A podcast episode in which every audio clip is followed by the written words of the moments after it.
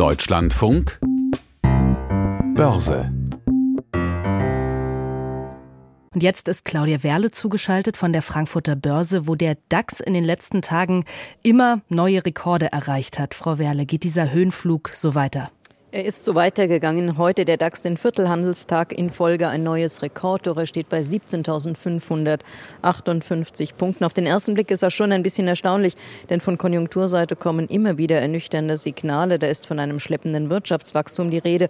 Aber man muss sich klar machen, dass die großen Konzerne, die im DAX gelistet sind, einen Großteil ihrer Geschäfte im Ausland machen.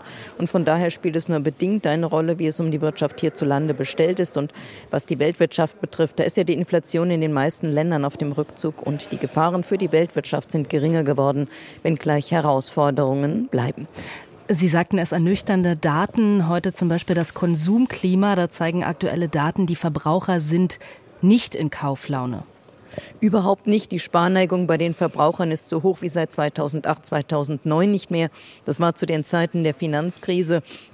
Eigentlich auch das verwunderlich, denn Rentner bekommen mehr Geld. Die Löhne sind bei vielen Beschäftigten zuletzt deutlich gestiegen und wir merken es ja in diesen Tagen und Wochen, ob das die Beschäftigten bei der Bahn oder beim ÖPNV sind oder aus anderen Branchen. Viele streiken, sie machen Druck, dass die Einkommen auch in nächster Zeit deutlich nach oben gehen werden. Was vielen Menschen Sorge bereitet, das ist die Angst vor dem Verlust des Arbeitsplatzes. Das war bislang nicht so stark verbreitet, aber wird doch zunehmend mehr zu einer großen Befürchtung. Dann lassen Sie uns auf einzelne Unternehmen schauen. Puma hat Jahreszahlen vorgelegt. Hm. Wie läuft es für den Sportartikelhersteller? Es sind herausfordernde Zeiten für den Sportartikelhersteller. Die Gewinne sind zurückgegangen in Nordamerika. Da braucht der Umsatz im vergangenen Jahr um 15 Prozent ein, weil es hohe Lagerbestände gab. Das, daraufhin gab es Rabattschlachten unter den Sportartikelherstellern. In China gehört Puma nicht zu den Top Ten. Nun stehen in diesem Jahr zwar einige sportliche Großereignisse an, beispielsweise die Olympischen Spiele oder die Fußball-Europameisterschaft, von denen Sportartikelhersteller in der Regel profitieren. Aber wenn Kunden das Geld nicht mehr so locker sitzt, wird das auch Auswirkungen auf die Einkäufe von Sportsachen haben. Und Douglas bereitet den Börsengang vor. Wie ist da der Stand?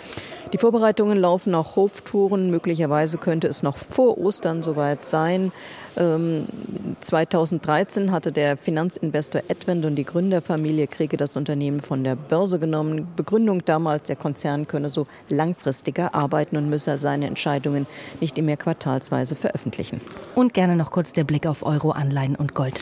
Der Euro wird mit einem Dollar 0853 gehandelt, die Umlaufrendite von 2,42 auf 2,46 Prozent gestiegen und die Feinunze Gold kostet 2034 Dollar 05.